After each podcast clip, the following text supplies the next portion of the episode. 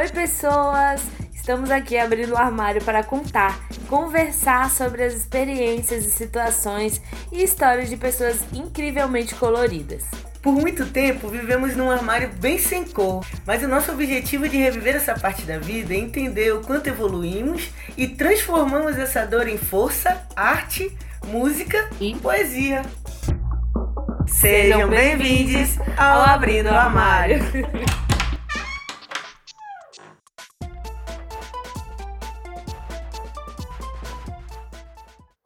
pessoas! Eu me chamo Rayara Campos e eu vou fazer aqui a minha autodescrição para vocês aí imaginarem como é que eu sou, né? Eu sou uma pessoa não branca, de cabelo castanho escuro, enrolado e curtinho. É, meus olhos também são castanhos escuros. Eu uso óculos. Eu tenho um alargador nas duas orelhas. Eu tenho 1,56m e é isso. Sou baixinha, né? é, eu sou artesã, sou empreendedora, eu adoro cantar, dançar, sou capoeirista, capoeira de Angola, eu sou sambadeira e tenho muito prazer por viver a vida e por conhecer lugares novos, novas pessoas, fazer novos amigos e ouvir muita música, é, me divertir e viver tudo que eu posso viver nesse mundo. Bom, galera, é, eu me chamo Juliana. É, minha autodescrição, então, eu sou uma pessoa não branca, de 1,68m, meu cabelo é enrolado, castanho escuro, é, meus olhos também têm, as mesma, têm a mesma cor. Meu cabelo bate mais ou menos no, no na altura do meu ombro. É, tem um alargador na minha orelha direita. É, e é isso. Essa sou eu. E eu sou uma pessoa que gosta muito de viajar, de estar junto com os amigos, de sorrir, é, de cachorros, de capoeira, sou eu Angola. também gosto de cachorro. também sou na capoeira sou Angola. É, sou apaixonada por cultura popular, sou apaixonada por dar aula, sou professora. E é isso, a gente está aqui para conversar um pouquinho com vocês sobre, sobre as nossas vivências, as nossas experiências. E então, vamos nessa, assim. Vai ser um bate-papo aqui para a gente falar um pouco sobre as nossas experiências enquanto pessoas LGBTQIA, né? Vale lembrar, e aqui fica também o nosso agradecimento à Secretaria de Cultura do Estado da Bahia, que viabilizou esse projeto, né, com apoio financeiro, Prêmio Cultura na Palma da Mão, Programa Aldir Blanc Bahia, a Secretaria de Cultura, Governo do Estado da Bahia, Secretaria Especial da Cultura, Ministério do Turismo e Governo Federal. Então, já que a gente vai começar a conversar sobre as nossas vivências, saber na verdade como é que a gente se descobriu, vamos começar do início, não é mesmo? E aí, como é que você se descobriu um corpo queer, Rai? Conta pra gente um pouquinho. Bom, eu entendo assim que o meu primeiro momento de, de descoberta de falar, nossa, eu me encaixo aí nessa sopa de letrinha, né? Que é essa sigla maravilhosa, né? LGBTQIA. Na minha universidade, na, na UFOB, a Universidade Federal do Oeste da Bahia, teve um episódio de homofobia no, no campus. E esse episódio de homofobia gerou uma série de discussões.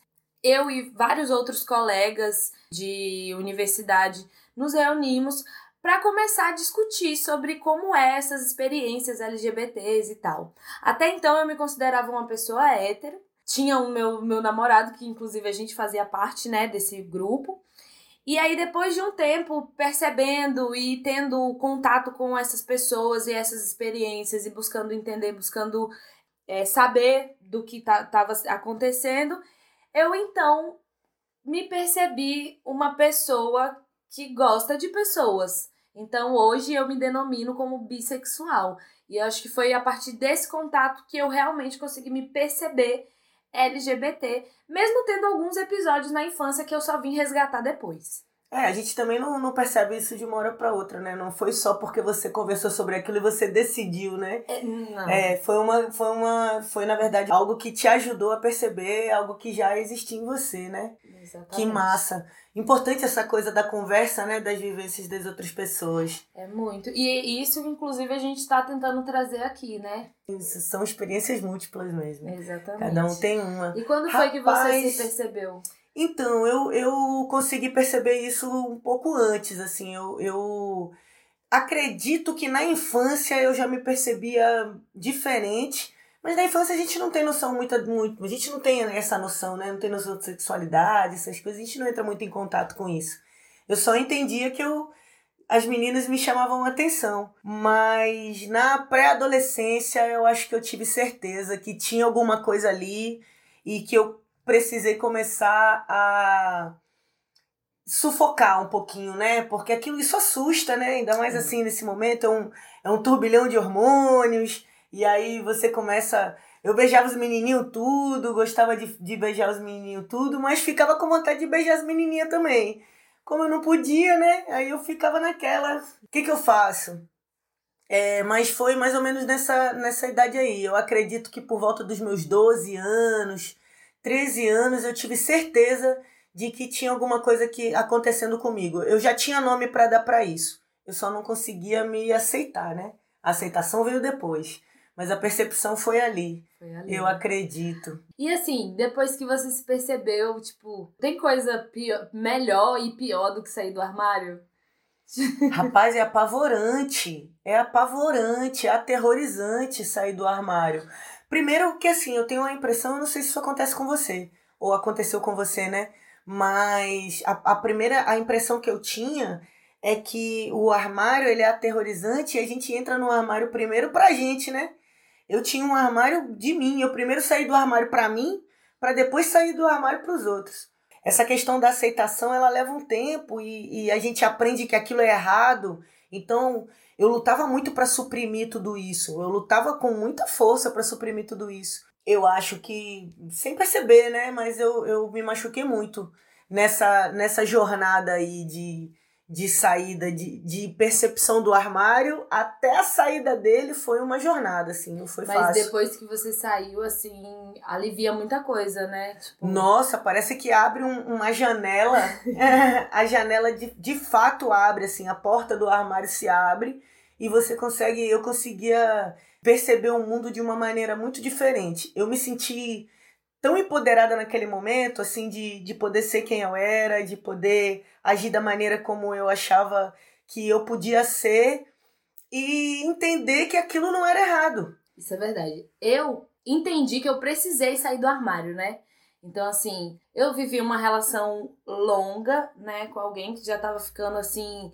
Insustentável ficar editando as, as conversas quando eu chegava em casa, por exemplo, quando eu ia ver minha mãe para ficar editando e tirando sempre a parte em, em, que eu não podia falar do namorada. Você é, é, fica editando é, gênero, né? E aí você procura gêneros neutros para falar da pessoa, é. né? Que, que é legal fazer esse exercício, eu gosto.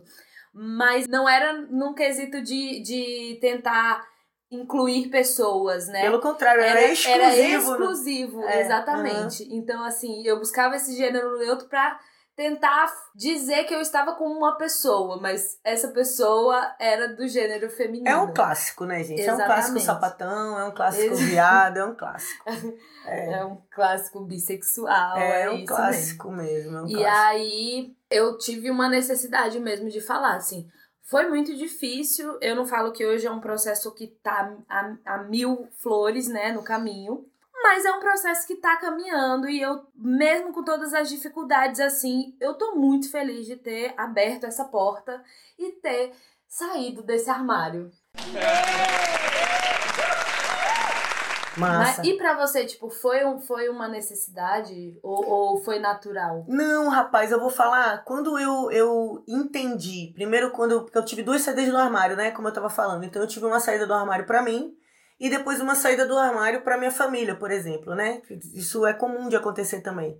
Então, quando eu me aceitei e resolvi abrir para algum um grupo de amigos assim mais próximos, eu comecei a vivenciar isso então. Então, na minha época, a gente ia para aí ia para um barzinho gay, ia para alguns lugares aonde a gente conseguia ficar à vontade junto da comunidade da gente, né? E aí, numa dessa, no fim das contas, eu cheguei em casa com um flyer de um desses estabelecimentos. e eu morava com minha mãe, claro, e tal. E numa dessa, na clássica lavada de roupa, minha mãe me bota a mão dentro do bolso e me tira esse flyer. E aí não era um flyer muito conservador, né? Era um flyer que tava ali dizendo para que servia, né? E aí foi um tanto quanto traumático. É, a minha mãe é, não, não soube lidar muito com isso, me ameaçou de algumas coisas e tal, mas no final, depois de um tempo, levou mais ou menos aí um ano, mais ou menos, um ano e meio, para que ela pudesse entender, começar a entender o meu processo. Hoje ela é a minha melhor representante. É a melhor representante da comunidade, a minha mãe hoje. A melhor sogra do mundo. Ela é. Hoje ela, ela defende mesmo. Muito maravilhoso isso, né? Não, demais. Então, assim, você cresceu num lugar onde você tinha vários escapes, né? Nesse, nesse processo. O né? fato de morar numa capital me proporcionou essa diversidade de lugares onde eu poderia dar vazão a essa vivência, né? Eu moro aqui em Barreiras, moro no interior hoje, já tenho oito anos, mas cresci é, numa cidade cosmopolita, uma grande capital. Então isso me facilitou algumas coisas de acesso, de informação, para eu poder vivenciar isso melhor. Tinha dificuldade na época que nessa época que eu tô contando aqui, as discussões em relação a, a essas vivências, elas eram muito mais escassas do que é hoje, né? Então hoje a gente tem a oportunidade de conversar muito mais sobre isso, Ainda bem. de trocar informações, a coisa fica um pouco mais fácil. Ainda bem que a geração de agora consegue se expressar com mais naturalidade. Na minha época era muito difícil isso. Eu tive, eu tive uma facilidade de acesso muito grande, mas no entanto, a época em que eu vivi isso ainda era uma época em que a gente só podia vivenciar isso nos guetos específicos, né? Hoje você consegue falar isso com um pouco mais de naturalidade, fora dos guetos.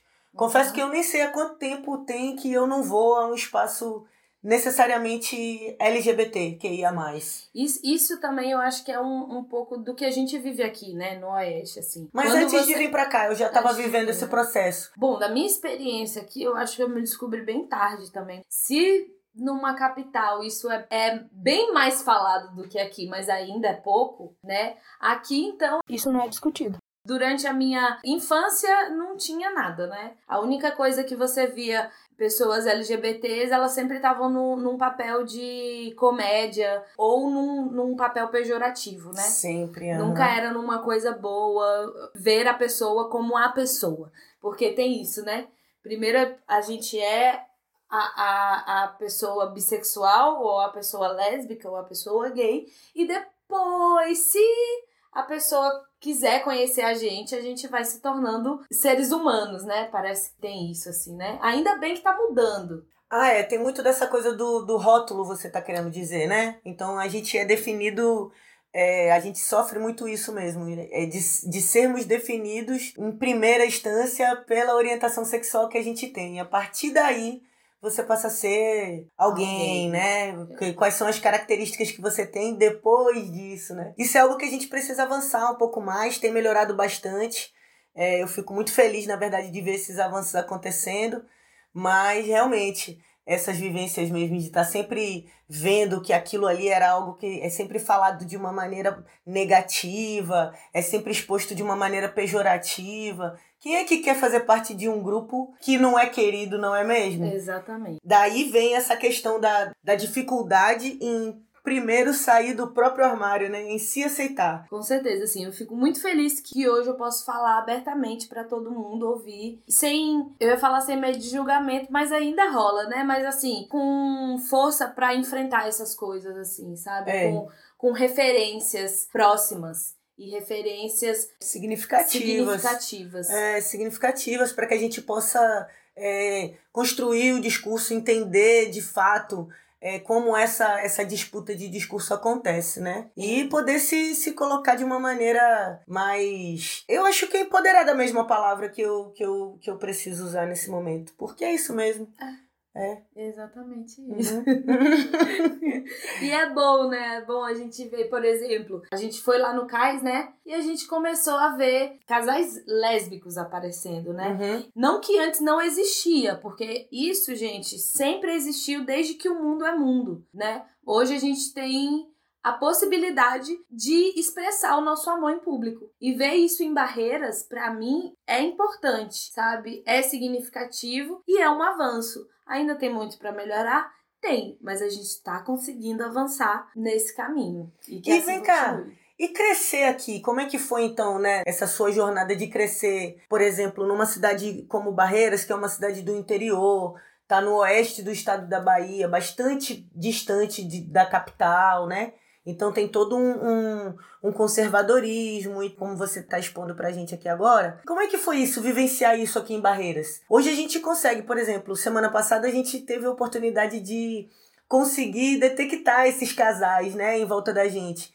Mas isso não é, isso é uma coisa bem recente aqui, não é é? bem recente. Como eu tava falando antes, né? Isso não entrava em pauta, né? O único Uhum. momento que entrava em pauta era sempre no momento pejorativo, é, pra zoar a pessoa, ou é, eu conheço muita gente, e é uma característica daqui, a, a pessoa que se demonstra LGBT, ela geralmente sai daqui, ela não vive Uhum. aqui. É, muita gente foi pra Brasília, é, São Paulo, enfim Para ter oportunidade pra de ter viver. oportunidade de viver, porque aqui é o preconceito é muito grande, né? Sempre foi. E eu acho que inclusive por falta de referências, eu vim me, me perceber, né, e, e me entender muito tarde assim. Eu já tinha lá pra uns é, quase 20 anos. E depois disso eu comecei a resgatar e entender que é desde a infância, sabe? Eu desbloqueei algumas memórias, né? Que isso que você estava falando da gente suprimir. Eu suprimi várias memórias da infância.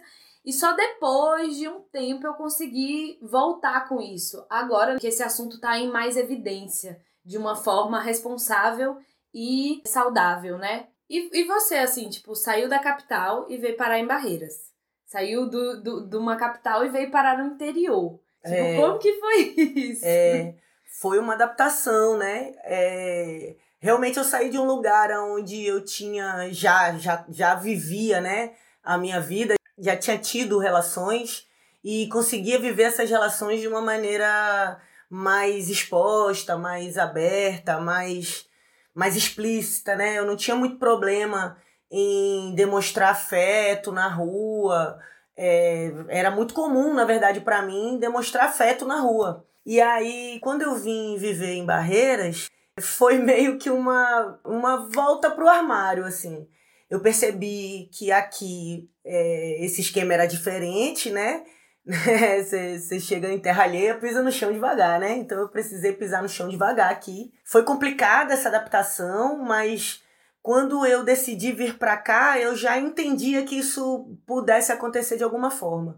É, foi bacana porque eu cheguei aqui já com algum tipo de círculo de pessoas com as quais eu podia me, me expor, né? Expor a minha sexualidade, é, de pessoas que eu poderia conversar e de ser eu mesma, mas realmente andar na rua fora dessa bolha, fora desse círculo de, de pessoas próximas, andar na rua era algo que me deixava um pouco tensa, porque eu, eu tenho uma estética que deixa as pessoas, com, no mínimo, com uma coceirinha atrás da orelha para saber, assim, eu tenho, eu tenho uma estética muito marcada, eu não sou uma pessoa extremamente feminina, eu não, eu não performo da maneira como as pessoas esperam uma performance feminina, né? Então eu sou um pouco mais masculinizada e tal, e aí é, as pessoas percebem, né?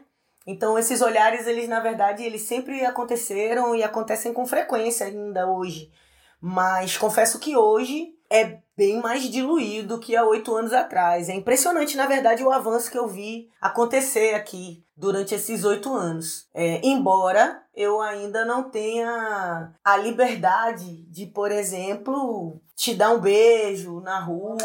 Andar. Ou andar de mão dada, dependendo do lugar onde a gente estiver. Alguns lugares a gente até consegue fazer, mas dependendo do lugar onde se está, é difícil. Às vezes é, é ambiente de trabalho, eu procuro é, me segurar. Então eu não digo nem que sim, nem que não.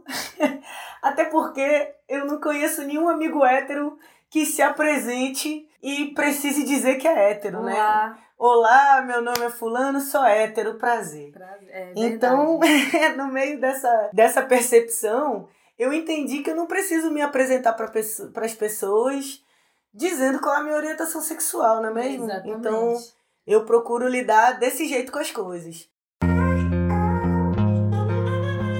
Retornar ao passado mais uma vez. Direto do túnel do tempo. Como foi o seu primeiro amor, meu bem? Primeiro, primeiro amor, amor correspondido, seu primeiro amor queer, né? Meu primeiro amor queer correspondido? Ah, eu já tava com os meus 21, 22 anos, mais ou menos. Foi uma pessoa que eu conheci, eu trabalhava em loja na época, né? Tava nessa correria, acabar o ensino médio e aí correr atrás de faculdade e tal. É, eu precisei trabalhar muito cedo. E aí eu conheci essa pessoa em uma das lojas que eu trabalhava. E naquele momento, até aquele momento, eu sabia, né? Como eu disse antes, eu entendia o que acontecia comigo, mas eu suprimi e esqueci. Deixei guardadinho num bolsinho, em algum lugar de mim, e não entrei mais em contato com isso. Fui noiva, namorei, falei, beijei vários menininhos, gostava, era muito legal.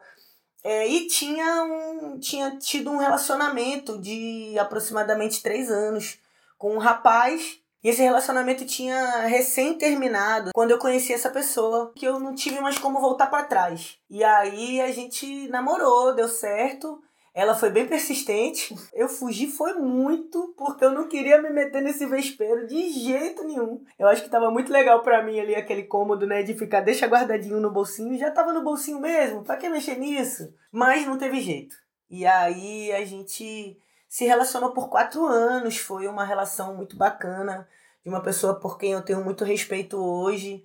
Devo muita coisa a ela, me ensinou muito, né? Ela me fez me descobrir, assim. Foi legal, foi muito legal. Tinha uma relação muito bacana com a família dela. Infelizmente, pro lado da minha família não era uma relação bacana. Não foi exatamente nesse momento em que minha mãe não conseguia aceitar isso tudo. Para ela era muito difícil. Ela não conseguia nem ouvir falar no que estava acontecendo. É, era uma parte da minha vida que eu precisava editar do mesmo jeitinho. Então ela Sim. morava com os pais também, mas eu podia ir para casa dela, passava o fim de semana lá. E aí era aquela coisa que a gente também tá meio que acostumado, né? A gente passou quatro anos numa relação dessa em que eu todo fim de semana estava na casa dela, dormia lá de quinta até segunda, durante quatro anos, mas isso nunca foi dito, isso nunca foi explícito. Então sempre era minha amiga, a gente, nós éramos amigas, muito próximas, nos tratavam como uma pessoa só, nos tratavam como um casal, uhum. mas não nos nomeavam como um casal. Isso não podia ser dito. E aí você, como é que foi isso aí? Você, como você teve o seu primeiro amor correspondido? Como é que foi isso? Conta pra gente aí. Rapaz, a gente foi participar de um evento acadêmico no Rio de Janeiro. E aí, lá eu fui assistir uma apresentação na Fundação, na Fundação Progresso. Progresso. Vi uma pessoa incrível, uma mulher maravilhosa, poetisa, se apresentando com o grupo dela. Maravilhosa. Naquela hora que eu bati o olho nela, eu me apaixonei. De cara, assim? De cara. Primeira assim, vista? Primeira de longe? Vista. Eu me apaixonei por ela. Eu, inclusive, falei até para as minhas amigas que estavam do lado, assim, falei, gente, eu tô apaixonada. E ninguém botou fé, né? Claro, porque, é claro. tipo, como que você Tava acabou ali na bagaceira, de. É, né? E você acabou de ver a menina, como é que você tá apaixonada, como assim? Calma aí. Aí no final da apresentação dela, tipo, eu fui falar com ela, fui, né, elogiar a apresentação e tal. Miguel, né? Miguel, né? Não, eu fui elogiar porque é um hum. grupo maravilhoso. É maravilhoso Quem... mesmo. Eles são de Salvador, todos eles, então era o Resistência Poética. Era muito incrível, sabe? E é aí, quando eu fui falar com ela, tal, nesse momento que a gente foi se conversar, em alguns momentos depois, eu não sei como, a gente foi para um lugar mais reservado e aí a gente ficou. Depois, quando eu tava voltando, achei que fosse esses amor passageiro, né, e tal, que a gente mais nunca ia se ver, porque era um evento enorme. E aí, quando a gente voltou, a gente tava dormindo no, no mesmo galpão, na quadra da, do, do mesmo espaço, né, da universidade. E vivemos uma história de amor. Ou seja, E- destino, né, pessoas? É, vivemos uma história de amor e isso resultou num namoro de quase um ano, um namoro à distância, porque ela era de Salvador e eu tava aqui em Barreiras. Foi isso que aconteceu. Também foi essa pessoa que, que me apresentou um mundo totalmente diferente daquilo que eu tava acostumado, mas com. Porque até então, pra mim, eu não pensava em casais LGBTs velhos, Sim. sabe? Foi com Fica essa naquele pessoa. imaginário de que é uma brincadeira, né? De que as É. coisas são passageiras, de que não existe nada muito profundo. Exatamente. E aí, com essa pessoa, foi que eu comecei a pensar em casar, em envelhecer junto. E, tipo, isso pra mim foi um, um baque muito grande e que foi legal. Então, assim, eu sou muito agradecida a ela e a gente é amiga até hoje também por me apresentar esse mundo e entender que as pessoas entram na nossa vida pra transformar, assim. E foi uma transformação incrível. E a gente viveu muita coisa boa juntas. Foi, foi É. bem legal. Eu acho que essa coisa da gente se assustar quando entende que uma relação dessa ela pode ser longa e ela pode ser uma relação estável, vem muito dessa questão do dessa falácia, né, de que a gente vive na promiscuidade, de que a gente vive uma relação, relações superficiais e tudo. E engraçado, porque eu nunca fui uma pessoa muito de relação superficial, não. Eu sou uma sapatão convicta de carteirinha, daquela que olhou e quer casar. Então, assim, eu casei algumas vezes na minha vida. Mas você teve isso, assim, de, de nunca ter pensado em viver com essa pessoa há muito tempo ou não? E, Eu sempre quero viver com essa pessoa, mas eu, eu quero morrer com todo mundo. É sempre assim. É, foi assim com todo mundo, na que verdade. bom. É, Toda relação você entra de cabeça mesmo, né? É, porque eu não sou muito mesmo da, da bagaceira nesse sentido. Quando eu tô na bagaceira, eu tô na bagaceira. Mas aí a bagaceira, né? Que a gente também merece. Mas, quando eu vejo que a coisa é uma relação, quando esse encontro ele vira de fato uma relação, aí pra mim é uma relação mesmo que eu, eu geralmente eu quero casar. Eu, eu já penso que é pra ficar mesmo. E, enfim. Quando dá, dá. Quando não dá, não dá, né? Paciência. É, paciência. Próximo. Mas até acabar, todas elas foram pra sempre. Bom, É. que bom isso. Eu queria saber de você, assim, referências LGBTs na sua vida. Existiu? Antes, na sua vida, tipo, por exemplo, é, quem é a sua maior referência LGBT hoje? Ou e se existiu alguma referência LGBT durante esse seu caminho é, na infância, adolescência? bom, eu não sei se era uma referência LGBT de fato, mas era uma pessoa que sempre me chamava atenção toda vez que aparecia. E aí, inclusive, foi uma dessas pessoas que quando você vê na, na tela, né, te, te dá um negocinho que você pensa, opa, por que, que eu tô pensando assim? E como ela era uma pessoa sempre muito liberta, Angelina Jolie foi Olha. uma pessoa que me despertou umas coisas assim, que eu falei, hum, foi o meu primeiro crush famoso, o crush famoso, né? E ela foi a minha, a- uma, uma das minhas primeiras referências queer, assim. Na época, ainda, ela ainda era novinha, eu não vou falar minha idade não, mas é isso. Hoje eu tenho algumas, aliás, ainda bem que eu tenho inúmeras referências Viva. e dentre elas eu posso citar Rita Von Hunt. Pensei nela também. Amo, amo, amo, amo, amo. É... Rapaz, na música, Glória Groove tá virando o meu crush. Então, assim, no pop, muito, muito recente. Glória Groove hoje tá difícil pra mim lidar com isso, tá? Confesso que não vou dizer que eu tô por fora, mas Linda Quebrada, tô dentro também. Acho ela impressionante. Então eu tenho algumas referências. Acho que vai, vai ficar por aí. Porque se eu começar a falar, tem muitas. Tem muitas, tem muitas pessoas das quais eu admiro muito hoje. Fazendo trabalhos incríveis. Que bom. Isso é bom, né, velho? É. É tão bom. Lineker. Lineker, maravilhosa, perfeita. Dentro da literatura tem a Judith Butler também, né? Que eu, enfim, gosto dela demais também. Foi muito importante pra gente viver essa revolução narrativa que a gente está vivendo hoje. De conseguir. Inclusive o termo queer vem dela, né? É referência dela, é, no fim das contas. Então, a gente conseguir entender é, o que se passa é, com, com pessoas que têm disforia de gênero, a gente começar a perceber essa diversidade dentro da nossa comunidade também.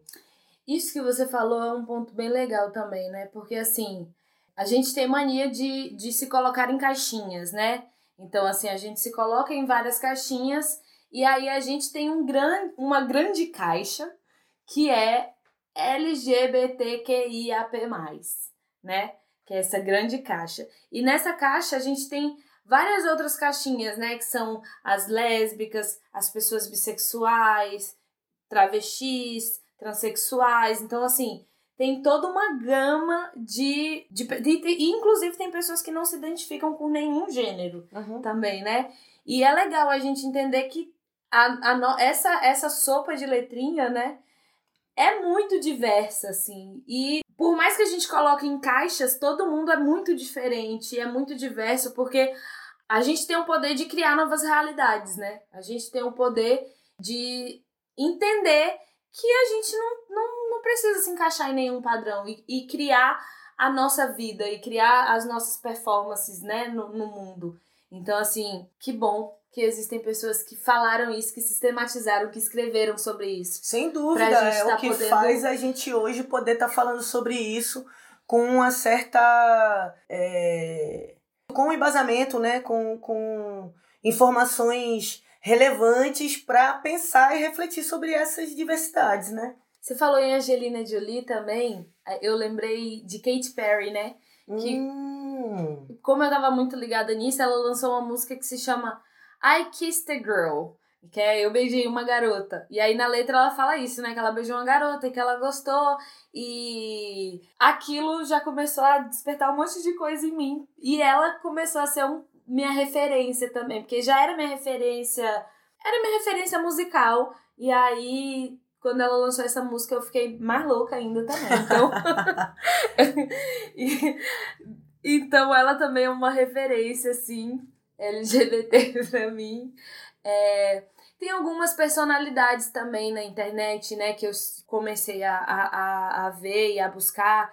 É, por exemplo, tem uma, uma influência chamada Elora, que ela fala muito sobre isso, sobre a bissexualidade e tal. Tem também o transdiário, né, que antes se chamava transdiário, mas agora é o Luca. É transdiário porque ele é um homem trans e relatou isso na internet, né, o processo dele todo. Também para mim virou uma referência assim. LGBT e vários outros que agora eu não vou conseguir lembrar, mas eu sei que assim que eu estiver ouvindo esse episódio, eu vou falar 1300. Ah, eu quero deixar a Zélia Duncan registrada aqui também, porque importante. foi importante. E Cássia Eller também. Ah, porque, Cássia, né, Eller. Cássia Eller é uma super referência. Como que eu não falo sobre Cássia Eller? Não, gente, Quem não pode. Cássia Eller tá no, tá no crachá. É isso aí. Pronto. que bom. Ai, muito bom falar disso. É bom falar bom. disso, né, cara? Eu fico lembrando de umas coisas que a gente vai vivendo. Vamos fazer aqui uma brincadeirinha de um quiz. É como se fosse um quiz. Perguntas rápidas para que as pessoas possam conhecer um pouquinho da gente, para além da nossa orientação sexual, não é mesmo? É não somos só, afinal de contas, não somos só isso, não é mesmo? Exatamente. Você começa? Vamos lá. Quem é a Juliana profissional? Professora de educação básica pública, que é um, um algo muito importante para mim. Para mim é importantíssimo educação básica pública de qualidade. Juliana profissional é uma professora apaixonada pelo que faz. Que linda. Quem é a Juliana em família? Rapaz, família. Por uma... Eu tô longe da minha família, né? Mas essa, essa distância que eu tenho da minha família é algo que não existe dentro de mim. Eu sou a minha família. A Juliana em família é. A Juliana em família é o meu inteiro, é o meu todo. É, é, o, é o meu suporte, é a base do meu triângulo. Então, a minha família é, é, são as pessoas que eu mais amo no mundo, são pessoas que me apoiam, eu amo a minha família, eu não sei, eu não sei mais o que dizer. Eu acho que não vai ter palavra para expressar, assim. Eu, Eu sou uma pessoa carinhosa. Eu não preciso de muita gente se eu estiver junto com a minha família para me divertir. Eu não preciso nem sair de casa. Na verdade, a gente mesmo faz o nosso rolê e se diverte muito e não consegue nem se desgrudar. Então, essa é a Juliana e família. Eu amo minha família. Beijo, mãe. Beijo, irmã. Beijo, irmão. Beijo, sobrinha. e quem é a Juliana namorada? Tô de olho, hein? Ah, rapaz, essa era você que tinha que responder, né, não? Não. Acho que a Juliana namorada. Eu só vou confirmar. Eu sou uma pessoa carinhosa, porém não romântica. E isso é um ponto complicado para mim. A Juliana namorada é uma pessoa que gosta muito de deixar as coisas sempre muito claras, muito francas, é, que gosta de nutrir uma relação de muito respeito, de muita lealdade. Então eu acho que a Juliana namorada é a Juliana leal é, que vai cometer erros, porque eu cometo bastante Por, afinal, erro. seres humanos. É, mas tento, tento fazer desses erros algo que me faça aprender a construir uma relação melhor cada vez melhor. Vou continuar errando. e vou continuar tentando resolver isso daí. Então eu acho que lealdade é a palavra. E quem é a Juliana? A Juliana, a Juliana é uma, é uma pessoa que acredita muito nas pessoas. A Juliana é uma pessoa que acredita muito em energias. Eu olho para alguém e minhas relações elas são feitas assim. Eu, seja qualquer relação, todo mundo começa comigo em 100%. Eu costumo dizer isso. É, eu tenho uma réguazinha, né? Então todo mundo começa em 100%. Vai depender mesmo do que vai acontecer no, do, durante o caminho, se essa régua vai diminuir a porcentagem ou se ela vai se manter no 100%. Mas é isso, eu sou uma pessoa que confia muito nas pessoas, acredita muito nas pessoas. Juliana é uma pessoa bastante ansiosa. Juliana é uma pessoa muito comprometida com fazer. Eu tenho. Isso é tão defeito. Eu tenho, eu tenho um, um, uma necessidade de fazer, entregar excelência. E aí essa necessidade de entregar excelência me deixa louca. E aí a minha ansiedade bate lá em cima. Inclusive, Juliana é uma pessoa que tem dermatite seborreica de nervoso. Eu me coço toda, eu fico toda vermelha. O que é dermatite seborreica? é uma condição bem chatinha que faz que quando a gente tá nervosinho, ansiosinho, começa a coçar. Aí eu coço, eu coço pescoço, eu coço cabeça, eu coço tudo. Juliana é uma pessoa divertida também. Juliana é uma pessoa divertida. Eu procuro ser uma pessoa bem divertida séria quando preciso ser, mas sou bem gaiata. Ela mesma. Sou eu mesma? Toda engraçadinha. Você acha que foi? Checked? Checked. Tá. Tua vez, tá pronta? Acho que sim, vamos lá. Então vamos lá. Diga aí, Rai. Quem é você profissional? Rayari profissional é uma pessoa muito dedicada e responsável. E assim como tudo na minha vida, eu entro de cabeça e eu sempre procuro fazer as coisas direito. Então, assim, eu preciso ter muita responsabilidade naquilo que eu vou fazer e como eu vou fazer.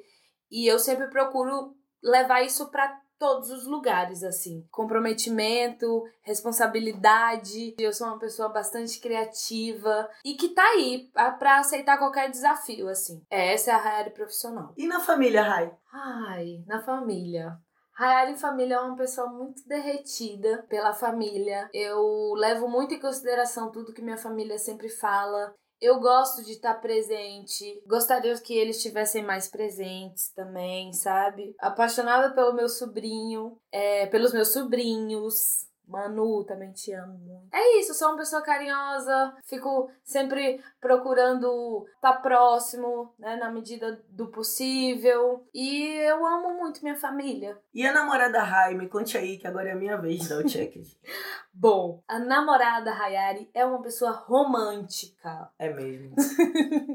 romântica, carinhosa. É, eu procuro estar tá sempre cuidando da, da, da, da minha pessoa, do meu afeto. Sou uma pessoa um, um, um pouquinho over, às vezes, assim, de ser irritada e de, às vezes, ter algum problema e acabar, né, jogando em cima da pessoa que tá comigo, porque eu me passo mesmo. Mas eu sou uma, uma pessoa carinhosa, é, romântica, que gosta de cuidar, que gosta de estar presente e uma pessoa muito leal, assim, e verdadeira também, porque eu sou bem transparente, assim. Chega um momento que se não tá legal, eu não vou conseguir olhar pra sua cara e rir. Então, eu sou uma pessoa muito verdadeira e leal também. Tadã, Quem é Hayari? Ai, meu Deus. Eu gosto muito dessa letra de Novos Baianos, né? Que diz assim: Vou mostrando como sou e vou sendo como posso, jogando meu corpo no mundo, andando por todos os cantos e pela lei natural dos encontros. Eu deixo e recebo um tanto. Então, eu sou essa pessoa que gosta de viajar, é, de entrar em contato com pessoas, conhecer pessoas novas, é, cuidar das pessoas que eu gosto, dos meus amigos, da minha família. Eu gosto de estar presente. Eu sou uma pessoa carinhosa, super sonhadora. Às vezes eu vivo muito nas nuvens e tenho que ser puxada assim para voltar para a realidade. E horas também que eu sou muito pé no chão e sou proativa para algumas coisas também. Acho que eu posso me dizer que eu sou proativa sim. E é isso. A é muita coisa e é uma metamorfose ambulante também que a cada dia procura estar tá melhor com o mundo e comigo. Viva! É isso. Somos muitos. para terminar o nosso papo que tá maravilhoso, mas infelizmente chega uma hora que tem que acabar. Eu acho que a gente poderia dar indicações de livros, séries, é, LGBTs dessa temática queer. Eu vou começar então com uma que a gente já falou, inclusive, que é Rita Von Hunt. Ouçam Rita Von Hunt. Vai procurar ela no Tempero Drag, que é um canal do YouTube que ela tem. Ela fala sobre várias temáticas, inclusive essa temática queer. Outra referência também é uma série muito legal que a gente encontra na, na Netflix, se chama Sex Education. Fala sobre esse processo né, de, de descoberta sexual de vários jeitos, de várias formas, de várias configurações, que eu acho muito legal, muito interessante. Vou indicar um livro da Judith Butler que chama Corpos que Importam, é, os limites discursivos do sexo, né? E aí ela fala um pouco aí sobre essa, essa questão de, de como nossos corpos é, precisam ser visibilizados, né? E respeitados, assim.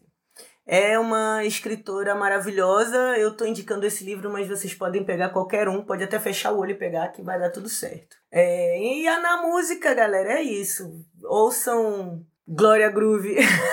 Lineker. ouçam Lineker.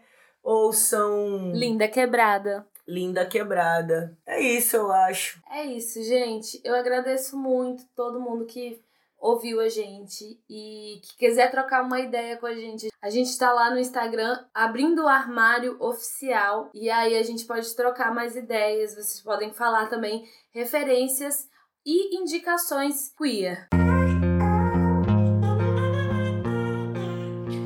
Bom, e eu queria terminar esse episódio então com uma música de Afroito, e aí ficou indicação também. Ouçam Afroito. Ele é um cantor queer e eu vou dedicar essa música pra Juju, que é, é o amor da minha vida, né? Então, vamos lá. Tu se perde quando se procura em mim.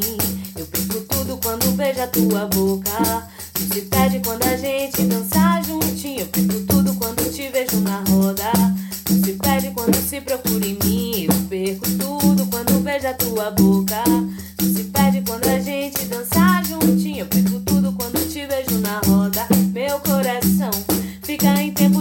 do peito, bicho. É um desadouro quando eu te vejo, bicho. Não vejo a hora de te encontrar. Deu hora, o teu perfume só meu terreiro. E quando chove água de janeiro e o sol nasce de crepuscular. Tu se perde quando se procura em mim. Eu perco tudo quando beijo a tua boca. Tu se perde quando a gente